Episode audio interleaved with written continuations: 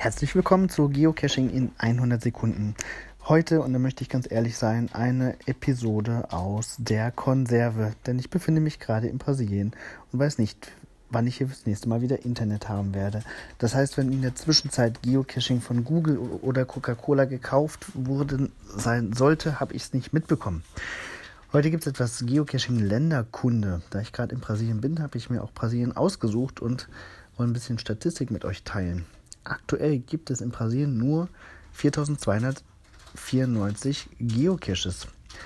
Ähm, das ist, nee, das sind nur die aktiven. Insgesamt gibt es 6638. Das ist etwa so viele Geocaches, wie es in der gesamten Region Hannover gibt. Schon spannend.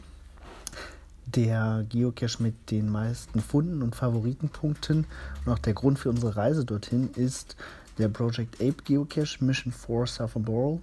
Der ist in dem Intervallsten Nationalpark, hat 441 Favoritenpunkte und damit mit großem Abstand der beliebteste Geocache in Brasilien.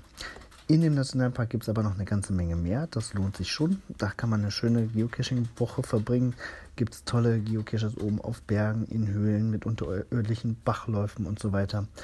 Da kann man wirklich eine schöne Zeit verbringen und den ganzen Park auf diese Art und Weise erkunden ist so etwa 200 Kilometer südlich von Sao Paulo, nur mit Hilfe eines geländegängigen Fahrzeugs erreichbar.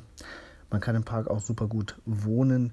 Ähm, wenn ihr da mal längere Zeit verbringen wollt, dann kontaktiert ihr am besten Junior. Der ist sowohl Geocacher als auch Ranger dort im Park und der kann euch da was vermitteln. Das, die Kontaktdaten werde ich hier in der Podcast-Beschreibung verlinken.